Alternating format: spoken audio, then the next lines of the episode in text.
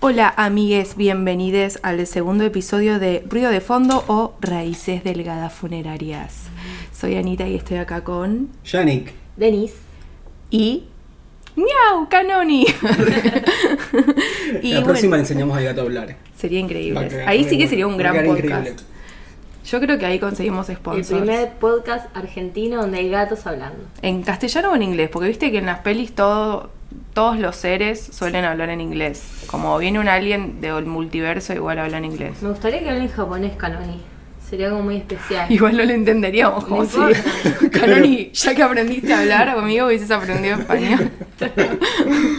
Pero bueno, primero vamos, voy a sacarme de encima la primera noticia del día. Eh, me han despedido el día de ayer, un aplauso, muchas gracias. Ha sido un placer. Eh, pero está bueno porque justo hoy sale el primer podcast en el que yo dije que estaba en una situación laboral complicada y ahora ya no estoy en una situación laboral complicada. Va avanzando muy bien. si sigo este ritmo, capaz, algún la día próxima, sos millonaria para el próximo podcast. sería Sí. increíble. O indigente, que es más probable hoy en día. Puede ser. Pero hay otra parte, el otro costado, es que de repente tenés todo el tiempo para vos. Quiero pedir perdón en nombre de Yannick por hacer ese ruidito. Eh, ¿Se lo que está haciendo, sí, es comer unas galletitas. Estamos comiendo unas galletitas safrán. Eh, Que, si no hay guita, no hay nombre. que no les vamos a hacer publicidad porque no nos han pagado. Pero son ricas. Bueno, están ¿no? Están bien, ¿De están qué son estas? De cacao, maní y café. Mm. Mm, yo no sentí nada de todo eso. El pan, Capaz un poco de pan. maní. No las probé todavía. Pero bueno, ¿cómo se sienten? Pero ya te gustaron. ¿No dijiste que estaban ricas? Las probé en otra ocasión. Ah. ¿Entiendes, Safran? Soy de su team. Tratando de conseguir sponsors. Mm. ¿Qué ibas a decir, amiga? Desesperadamente. Punto. A la frase anterior. ¿Cómo es el primer día de... Un desempleado. oh, es una palabra muy dura, desempleada. Despedida. Despedida también. Pero iba a decir de, de libertad. De ya no Oh. estar bajo el yugo del empleador. Claro, hasta este momento fuiste empleada. Sí. Y ahora sos una... eh, Persona. persona autónoma. ¿Cómo se siente? Eh, no se siente tan libertad todavía. Se siente qué voy a hacer para no morir de hambre. Se siente por ahora. Pero ojalá en algún momento se sienta más. Claro, es muy pronto. Pero aparte no cumplí mi fantasía de mandar un mail enojada porque me di cuenta que necesito que me paguen la indemnización. Pero después de eso se viene Pero el mail después de eso, agarrate. ¿Qué Sí, mail oh. Sí, va a estar bueno. Quiero estar ahí. Pod- Podés ir ensayando algunos prototipos de cartas y ir compartiéndola. Nosotros podemos ser tus directores de contenido, así te vamos diciendo si estás bajo en puteadas, necesitas un poco más de... Me gusta. Si llego a escribir un mail apocalíptico, lo comparto en el podcast directamente. Es que es catártico. Pero no lo voy a hacer. tenés que Pues escribirlo no. y después ver si lo mandás o no lo mandás. ¿No? Claro, no es mala. Pasa que una vez que lo escribiste, ahí lo tenés en el mail, está Ay, el te- botón de te- send. te quema Es- la es- mano. es muy rápido, es- es un segundo, Te está claro. mirando, te está mirando a vos ese botón. Si- además, si no lo haces en esa misma vía de termino el mail, pongo punto y lo envío, no sé si después ya empezás a pensarlo y, y decís, no, por ahí, y ya lo empezás a editar, ya cuando empezás a editar, ya no es, es como saca- apocalíptico. sacarte una curita, ¿no? Claro. Que sea rápido y sin dolor. Pero sin dolor, eso no, Rápido y sin dolor. Siempre duele siempre duele. sacarte una curita, digo yo. Bueno, ¿y ustedes qué, cómo estuvo su principio de semana? ¿Mejor que el mío?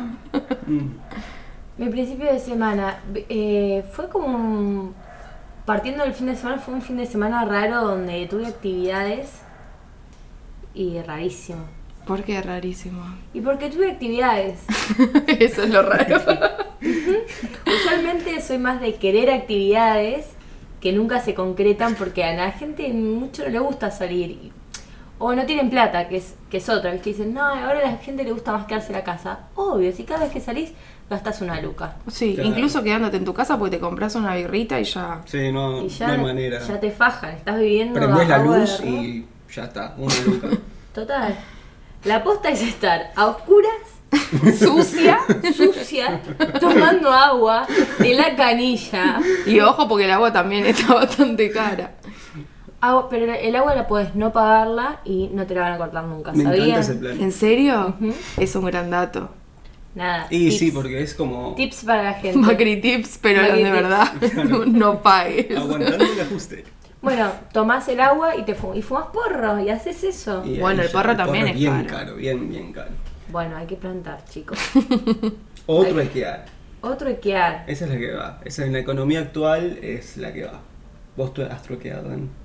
Has trocado, no Has se trocado. diría. Trocado. Mm, ¿Sí? Sí, se dice trocar. Eh, sí, por plata. No, no, no recuerdo. Y así es como llegamos al capitalismo. Bienvenida moneda a escala de valores. ¡Oh, Dios! No lo puedo creer, esto es la plata.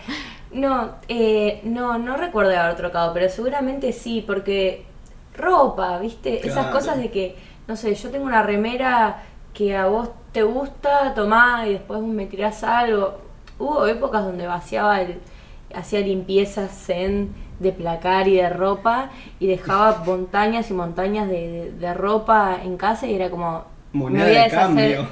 me voy a deshacer de esto vengan a retirar las cosas Nosotras hemos Ah. hecho eso como indirectamente, porque cuando vos limpiaste tu placar las últimas veces, eh, me diste ropa a mí y yo la última vez te, te di ropa a vos. me Que trocamos sin darnos cuenta. y que es como un tro- una trocada kármica no Claro. porque vos no das para recibir en el momento necesariamente sino que das das y eventualmente esa persona capta la buena onda te quiere Además en copiar. este caso es ropa con ropa. Como que de medio que...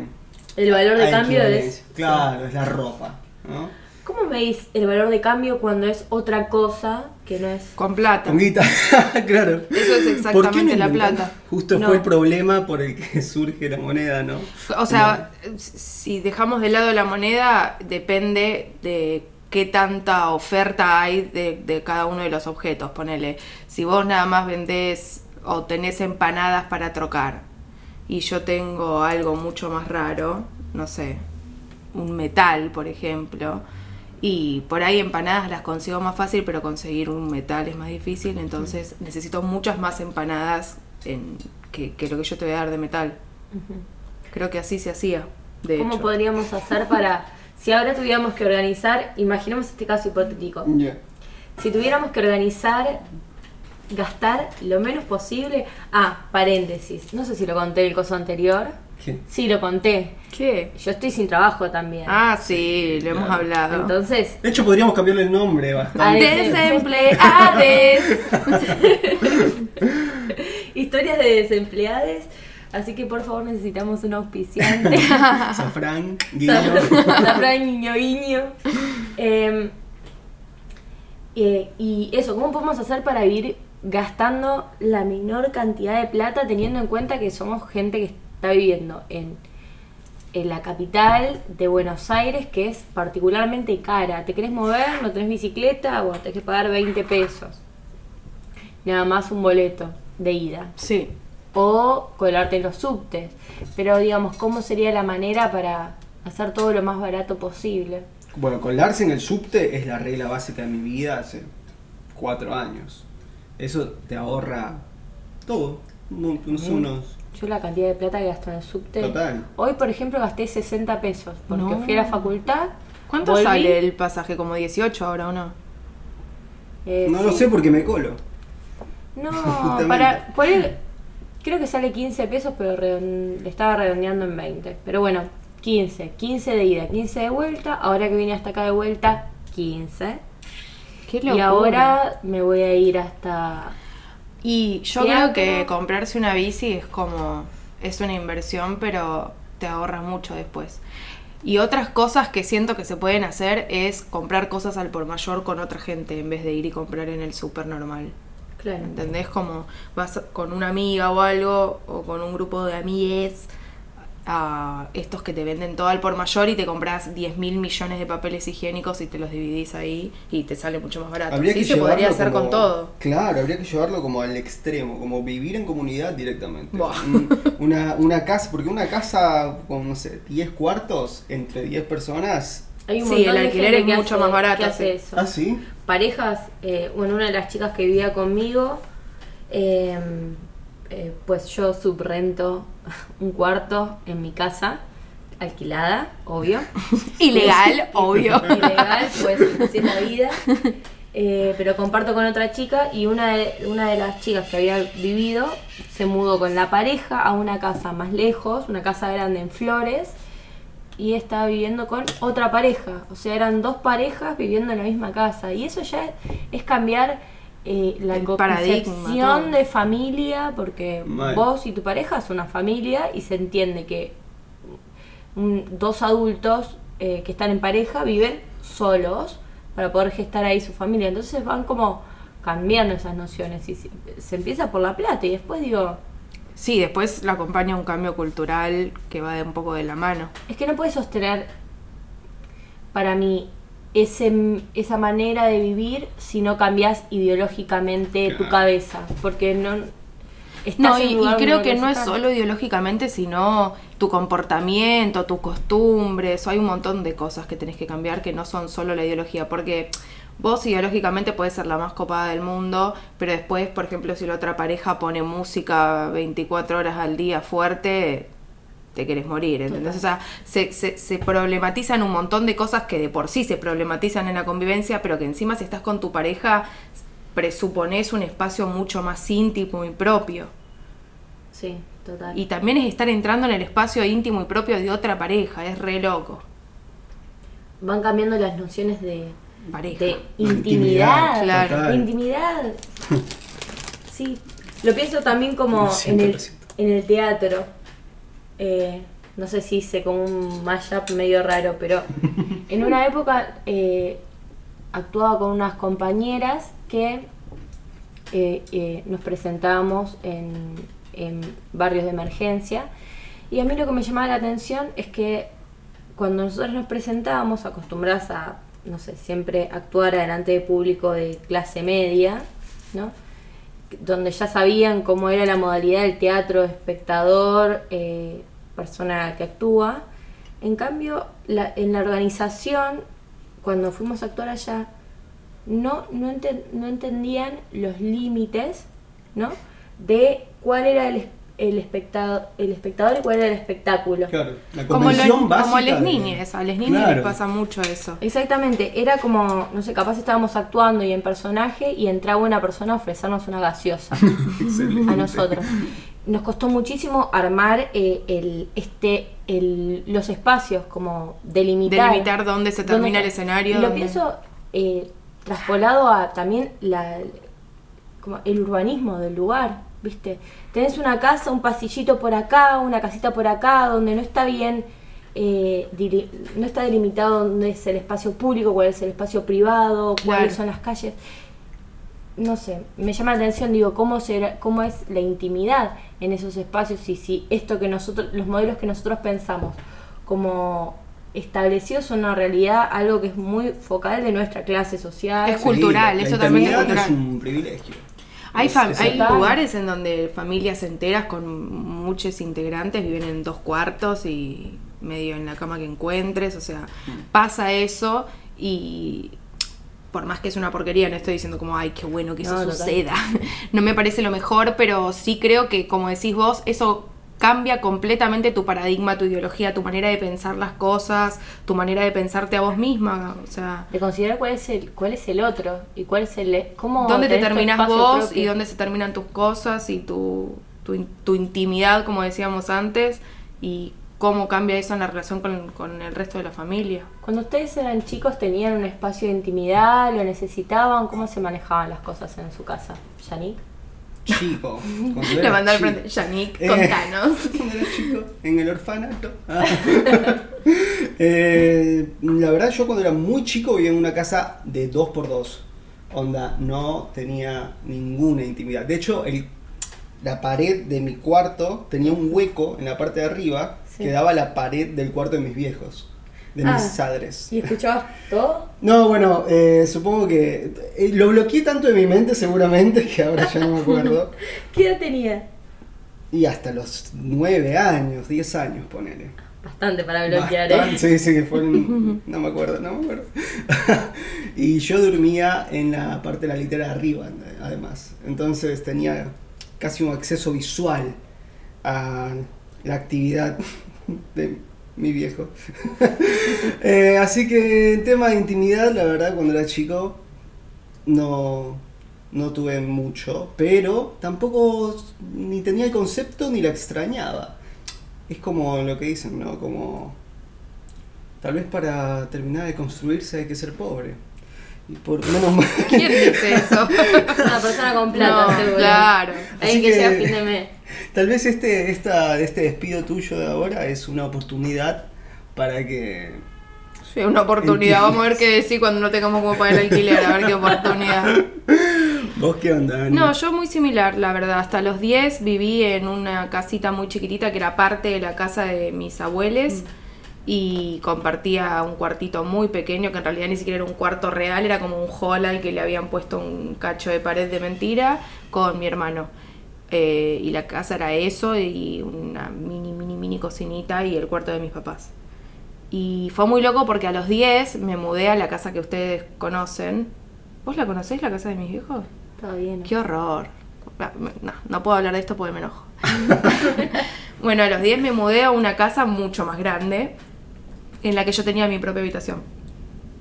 Entonces de repente tuve... ¿A los 10? Mira vos. Sí, a los 10, en el 2000. De repente cambió por completo mi concepción de... Al principio estaba como, no, mi hermano lo voy a extrañar. Y después fue como, yo ni en pedo vuelvo a dormir con nadie en el resto de mi vida. Pero más que lindo que no llegaste a la adolescencia compartiendo un cuarto. Eso es- Pero a los 15 me mudé al colegio. Yo viví tres años en un colegio para... Eso da para todo un podcast. Porque acá la en señorita, otro momento. la señorita Anita, la señora, la Oh, señora Anita, Qué horror, mátenme. La señora Anita eh, vivió en La Hogwarts. señora Anita, como que parezco una viejita, tipo, señora Anita, páseme un vaso con agua. Vivió en Hogwarts y da para todo un capítulo. Porque yo esa experiencia la quiero escuchar a fondo.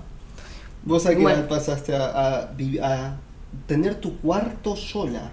Es importante ese momento, ¿no? Sí, re importante. Tenía 20, Una late bloomer, digamos. 21 más o menos. Porque cuando vivía con mis viejos siempre compartí... ¿Ustedes fueron a lo de mis viejos? No, tampoco. Indignadísima. Pero vos nunca nos invitaste, al contrario de mí. No voy a hablar de eso. A mi contrario. Nadie va a hablar, parece que soy yo. Las chicas se retiraron. No quieren hablarse la una a la otra, así que. Compartí cuarto con mi hermana siempre, un cuarto muy chiquito, un cuarto que estaba destinado para una sola persona y nos apoltronamos dos. Eh, después me mudé a una pensión compartiendo cuarto eh, con una chica y después no, me mudé a otro cuarto más, más grande, con esa chica seguíamos compartiendo. Después me mudé con, con esta misma chica A una casa. casa, la casa que vivo ahora. Sí. Y como el cuarto de... tenía, mi casa tiene dos cuartos, uno que es muy chiquito y uno que es muy grande, muy grande. La mitad del muy grande es más grande que el cuarto chiquito, para que se den una idea de las dimensiones. Entonces cuando llegamos nos dimos cuenta que ¿quién se va a quedar con el cuarto grande? Es injusto. Seamos justas y hagamos mitad de cuarto para cada, para cada uno. Seguían compartiendo. ¿Y qué hicieron con el de arriba? Seamos justas y estúpidas. Porque... El de arriba era el cogedero. O sea, teníamos... ¡Opa! Eso es una positiva al menos. Espera, ¿tenía un colchón al menos o era como. No, No, cogemos sí. arriba! al piso. Hacía la que te criaste. No, no. eh, Eran solo toallas y forros por todos lados. Pero la verdad es que nadie cogió ahí, al menos yo no y seguro que mi compañera tampoco porque era más lenta. Pero sí. No, no, no funcionó ese plan. Así que recién cuando se fue esa chica pude tener un cuarto para mí sola. Así que nada, re grande. Re grande. Por eso la intimidad para mí es eh, lo que tenés adentro de la cabeza. Sí, Ya está, estoy de acuerdo. ya está. Te- había... mm, Espera, como los secretos. Sí, No, el el silencio, el tiempo con vos misma. Ah, ok. Lo que, tu mundo No, interno. no es, no es espacial. O sea, hay algo de creer que una llave te va a dar intimidad. de que una puerta cerrada te va a dar intimidad. Intimidad es un acuerdo entre dos partes de que esto es mi espacio privado y este, y este Claro. otro espacio no. Como que lo que te comparto y lo que es solo mío. Claro, en- en- ahora dentro de casa no hay llaves, pero yo no me voy a meter a la pieza de mi compañera de, de- de casa. Claro. Y espero y doy por sentado que ella no se mete a mi cuarto. Tal Y- vez para- está. Incluso dentro de ponerle nosotros que vivimos juntos y no hay obviamente llaves ni cuartos ni nada de eso, eh, hay como unos códigos tácitos en los que este es mi momento de intensidad o a veces explícito, yo a veces te digo como cuando me terminé de bañar, ponele, Andate. quiero un tiempo para mí sola del cuarto. Respetar, y claro, para el mí eso es re importante y, y momentos en los que cada uno está totalmente en la suya y eso también es parte de la intimidad y de Es la importante privacidad. saber comunicarlo también, porque la necesidad de tener espacios íntimos la tenemos todos, pero no todos tenemos la misma necesidad de intimidad o de silencio eh, o no sé, y poder comunicarle a la otra persona cómo son tus tiempos, creo que es, nunca conviví igual con una pareja, pero de convivir con, con compañeras de casa es como las primeras semanas o meses hasta que lográs establecer una comunicación donde Total. la otra persona entienda que si tengo los auriculares, No como me la gente en el bondi, a ver gente, gente del bondi, si tengo los auriculares, ponele que no está sonando nada.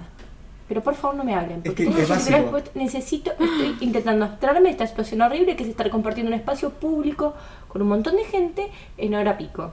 No me hablen. Total, yo, yo estoy de acuerdo. O sea, para mí es, es así. Tendría que estar aplicado. ortigas. A mí me encantaría que me hablara todo el mundo en los espacios públicos.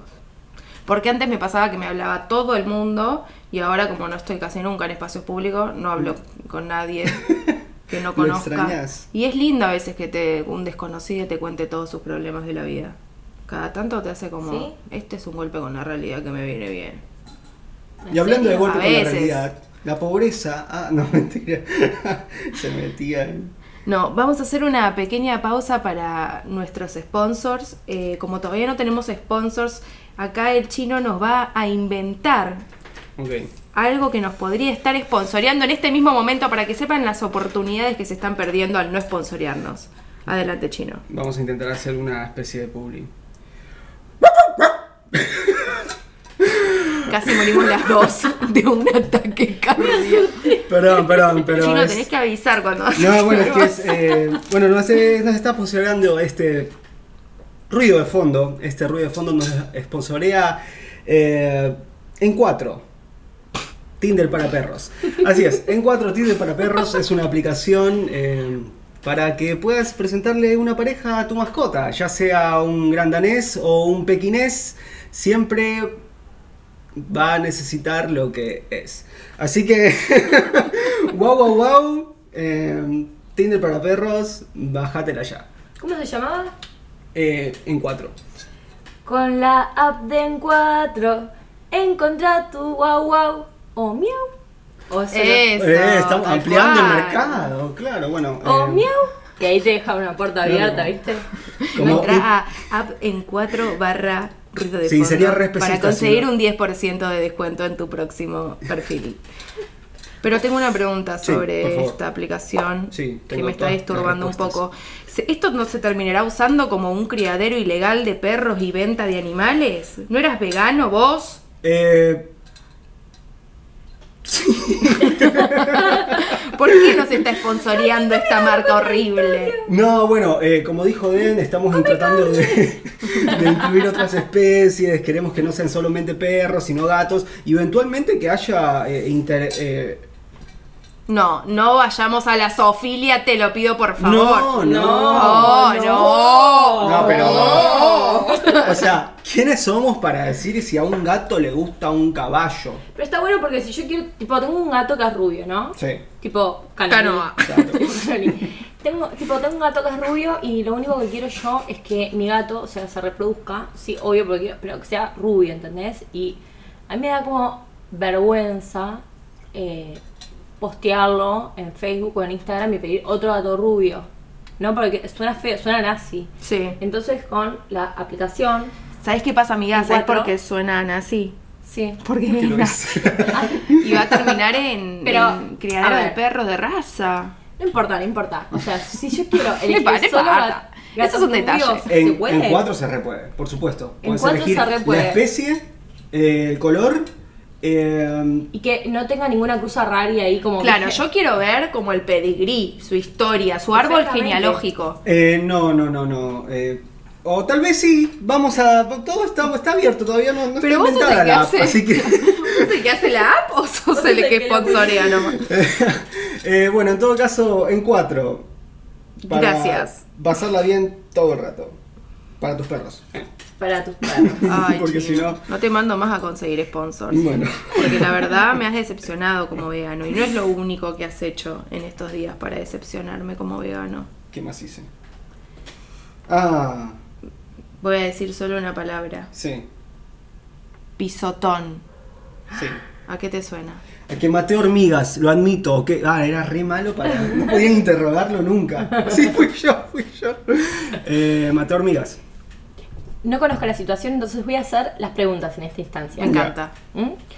Para, y Bueno, podemos, tipo, la versión de Yannick y yo te doy Ay. la versión real de las respuestas. Yo sé que esto es muy poco, es muy poco, no sé si se radial, pod- podcastial, pero lo, lo voy a alumbrar con una linterna para que se sienta re Sí. perseguido. Claro, ustedes no lo van a ver, pero Yannick en este momento está. Lo, lo va a expresar. La hacía un poroto. Estoy- ¿En qué circunstancia, Yannick, Sí. levantaste el pie y mataste a Cerecitos? No, no, no, yo nunca vivos? levanté el pie. Vivito. Eh, sí lo levantó, sí lo levantó, está mintiendo. Ah, brá, brá. Contá, tu- contá historia, da tu versión de los hechos. Yo me saqué las zapatillas, estaban entrando a mi casa. Y es una peste. ¿Vos qué harías si entra una peste a tu casa? Los animales son una peste. Tu, Quiero tu, decir- tu. Quiero decir, eh, bueno, eh, se podría convertir en una peste. Claro. eh, Eran eso- literal seis hormigas locas que entraron de, de acá, de esta puerta que nos da al patio y caminaron, tipo, hicieron una hilerita hasta la cocina. Y yo las barrí, Por favor. ¿no? Se pueden barrer y tirar para afuera, pero acá el señor enloqueció y se puso a pisotonear a todas las hormigas. Está Hasta bien. había unas bebés y las mató también. Amo a los animales hasta que los animales interrumpen mi camino. ¿No? Terrible. Aparte la hormiga ni idea tiene que existimos nosotros, Claro, que sí, seres claro. gigantes. Como que la hormiga está ahí haciendo su labor, trabajando, explotada por su sistema, y de pronto le cae un pisotón y la aplasta. Yo tengo- Y para ella fue Dios que la está castigando. Eso, jugaste a ser Dios. ¿Y cómo te sentiste? ¿De culpa después? Eh, una cosa a mi favor es que las hormigas no tienen sistema nervioso central, así que eh, para ellas están vivas y están muertas. Así. Así funciona no tener sistema nervioso central, están vivos. y Digo, están- no sienten el dolor de morir. No creo, Chini. De Para mí sí, cuando la aplastás y no se murió y tiene las patitas así tan baleantes, ¿te parece que no está sufriendo? Morir Bueno. no produce dolor. Saber que te vas a morir produce dolor. No, pero hay dolor físico también. Tipo, si te. Imagínate que te morís porque alguien te aplasta. Seguro te va a doler. Ay, Y no sé, si me muero al toque como las hormigas debajo del pie. yo- Para mí no murieron al toque. no, no Quedaron sufriendo algunas, paralíticas. algunas quedaron sufriendo, ninguna dejé con Me vida. estoy porque- imaginando Esparta. Eh, sí, fue algo así. No, bueno, eh, no lo disfruté mucho, pero tampoco me sentí culpable, sentí que estaba protegiendo mi casa. ¿De qué? es hormiga. De las hormigas. wow, gracias. Me siento re segura. Bueno, tu veredicto es culpable y te llevas vegano a marzo. No sé cómo. No, y otra es cuando hay un mosquito en la habitación. O sea, sean las 4 de la mañana, si se escucha un mosquito en la habitación, acá el chino se para, agarra una zapatilla y empieza a zapatear tipo techo, paredes, lo que sea, hasta que mata al mosquito. Estoy tan a favor de eso. Vamos, sabía que iba a haber empatía en esta. Estoy, igual, eh, a ver, yo me pongo del lado de la ley, la ley es imparcial, pero Den, como personita especial que circula por la vida, yo creo en matar a los mosquitos. Es como, no tantos como para eh, dar vuelta al ecosistema, creo que ni si todos con las zapatillas en la mano matáramos a todos los mosquitos más cercanos, igual creo que habría un montón de mosquitos. Entonces no creo que los matemos todos. Pero bueno, Yo quiero que matemos todas las cucarachas, ya que estamos votando a quién matar. Ah, al final nadie era tan vegano, ¿eh? Las odio, las detesto. Las voladoras. Ay, no las comprendo. la- ¿Para de qué las voladoras están? me muero. Me muero de un infarto. Te ha volado una cerca así como a vos. Yo no tengo fobia a las cucarachas voladoras, entonces es como, es un tema para mí. eh, Muy fuerte. es, es angustiante. Ahora estoy aprendiendo a no gritar, porque claro, cuando vos vas por la calle de noche, en verano, Yo grito en la calle, no me importa nada. y gritas en la calle, la gente por suerte a veces te quiere socorrer, ¿viste? Y es como, ¿cómo le explicas a que viste una cucaracha voladora? Le decís, mira, tengo fobia a la cucaracha voladora. Disculpame. Yo grito, o sea, no, no me voy a poner a pensar en la gente cuando yo estoy viendo un momento tan límite. Aprendí a regularme. Ahora, ahora solamente lloro en silencio. Qué linda. Lloro en silencio, eh, porque ahora viene la temporada de que toda la, como que se sofocan las cucarachas bajo tierra en, en Empiezan verano y empiezan a sí, salir, ¿viste? total. Y hay unas cosas viviendo debajo de la tierra. Unas cucarachas que son grandes como las palmas de mi mano. Sí, son mutantes ya. Me Es porque miedo. se van tipo evolucionando cada vez que un veneno no las mata. Es como ahora somos mejores. Y son lo mejor, como van a sobrevivir todos, ya lo dicen. Exacto. Para mí las cucarachas dentro de unos años van a ser cucarachas grandes como ratas. Y vamos Sí. a ver tipo caminando, uy mira ahí se una no. Es que para mí por eso es el miedo a las cucarachas, porque sabemos que, digamos, cuando se extinguieron los humanos, los humanos, los dinosaurios, como que, Podcast del futuro. bueno, eso me refiero, cuando se extingan los humanos, sabemos que ya está comprobado que las cucarachas pueden sobrevivir un montón de cosas. Entonces tal vez el siguiente, la siguiente especie dominante del planeta van a ser las cucarachas. O sea, el miedo es horror. un... Bueno, Qué mundo asqueroso. sí. Igual me eso- pongo también del otro lado, ¿no? Imagínate ser cucaracha y que de repente tipo te tiren un gas lacrimógeno y te morís. O vas y te crees que algo es comidita y como que te agarras la comidita, te la llevas a tu casita para tu familia y era veneno y mataste a todos tus seres queridos. Exactamente. Es terrible. Es terrible. Y además, una, imagínate una cucarachita diciendo, ¿qué culpa tengo yo de ser tan fea? No sabía que no podía caminar por aquí. Oh no, qué bello ser humano. Oh no, ¿qué está haciendo? Oh no. Oh, me refre... Se metió a casa. Perdón. Descansa en paz. Eh, Chino, no quiero que hagas más eso. Perdón, que se, se fue muy, muy abrupto. Eh, fue mucho para nosotras. Bueno, Sí, que- pero la estaba matando, estaba matando a sus personajes, porque era yo, yo era yo matando insectos. Pero danos una señal total, la gente no nos ve. Ah, ok, Queda entre nosotros, pero no me quieras matar de un susto cada vez que No, de un intervenís susto en no. el podcast. Ah, de una plastonete. Sería muy bueno ¿Qué? que en vez de hacernos señales con las manos, que eso lo hace todo el mundo, que... Con los pies. Olores. Como Oh. si yo te... Voy a intervenir. Tira vainilla, tipo. Cada vez que quiera eh, intervenir con algo positivo, voy a agarrar mi aspersor de vainilla y deseos mágicos y purpurina y la voy a tirar arriba de la mesa. Y cuando esté muy enojada y quiera hablar del gobierno, voy a tirar, eh, no sé, olor a culo con la persona. Vamos a. Se tiró un pedo de N que tipo, hay que hablar del gobierno. Sabemos. Ah, va a hablar mal del gobierno, ¿ven? Voy a hablar del gobierno. Me parece que es, es algo muy bueno para, para tenerlo para el futuro. No sé. Amiga, nos estabas contando al principio y nos quedó colgado de tu fin de semana en el que hiciste cosas. Hice de todo. Para dar un poco de contexto. Soy una persona que disfruta mucho de salir. Mucho de salir. No de salir y romperse la noche porteña, y, y- pero ir a ver a varietés, ir a ver a varietés, ir a varietés, ir a- al teatro, ir a bailar a un centro cultural, son actividades que me parecen fabulosas. Pero al mismo tiempo, Todos mis amigos son viejos chotos. todos mis amigos disfrutan cosas distintas a las mías. Entonces, y, y me cuesta ya una edad acceder a otros grupos de amigos, como me da un poco de fiaca. Entonces, este fin de semana eh, hice dos cosas. Bueno, no, hice un montón. Ah, sí, dos cosas. El viernes y el sábado. Y para mí eso fue la gloria. El viernes, por segunda vez, y aplausos y redoblantes y todo, por segunda vez fui a un recital sola. Genial.